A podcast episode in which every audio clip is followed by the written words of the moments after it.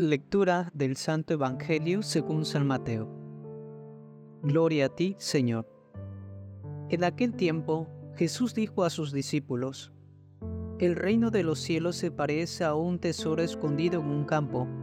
El que lo encuentra lo vuelve a esconder y lleno de alegría, va y vende cuanto tiene y compra aquel campo.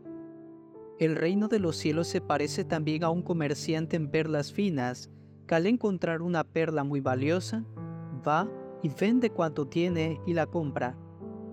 También se parece el reino de los cielos a la red que los pescadores echan en el mar y recogen toda clase de peces.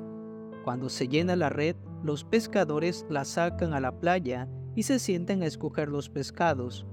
Ponen los buenos en canastos y tiran los malos. Lo mismo sucederá al final de los tiempos. Vendrán los ángeles, separarán a los malos de los buenos y los arrojarán al horno encendido.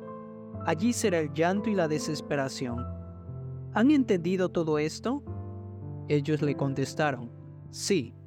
Entonces él les dijo, por eso, todo escriba e instruido en las cosas del reino de los cielos es semejante al padre de familia que va sacando de su tesoro cosas nuevas y cosas antiguas.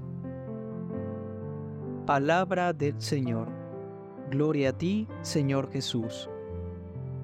En el Evangelio que acabamos de proclamar, San Mateo nos narra la comparación que Jesús hace por explicarnos qué es el reino de los cielos. Él ha de utilizar tres figuras, un tesoro, una perla y finalmente una red.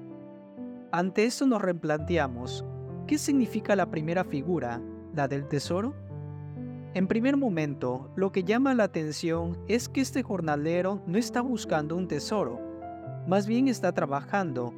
Ello implica un gran esfuerzo, pues está cumpliendo con su deber, el de remover la tierra, sembrar, regar, y este quehacer se encuentra en un tesoro, y al encontrarlo está dispuesto a renunciar todo lo que tiene con tal de obtenerlo.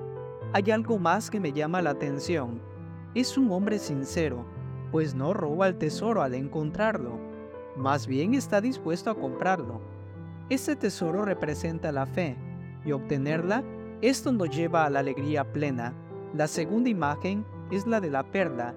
Esta también es una de las tareas cotidianas que está haciendo este trabajador, ya que él poseía varias perlas.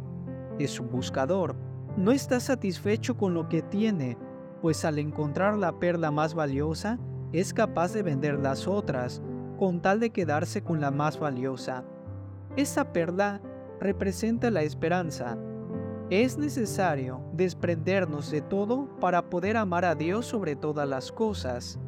La tercera presentación es la de la red. Los pescadores también están laborando en sus ocupaciones diarias. Esta figura representa la caridad, es decir, es necesario aprender a perseverar y perfeccionar una y otra vez la técnica para poder obtener la mayor cantidad de peces, pues solo en la constancia y la perseverancia es como aprendemos a cautivar a aquellos que nos rodean. Finalmente, lo que San Mateo nos quiere transmitir es que Jesús es nuestra mayor riqueza y lo que preguntará de fondo es ¿qué tan dispuesto estoy yo para obtenerlo? Por ello, hermanos, pidamos bajo la intercesión de nuestra Madre María Santísima y del Señor San José, para que seamos capaces de renunciar a todo aquello que no nos permite valorar el reino de los cielos.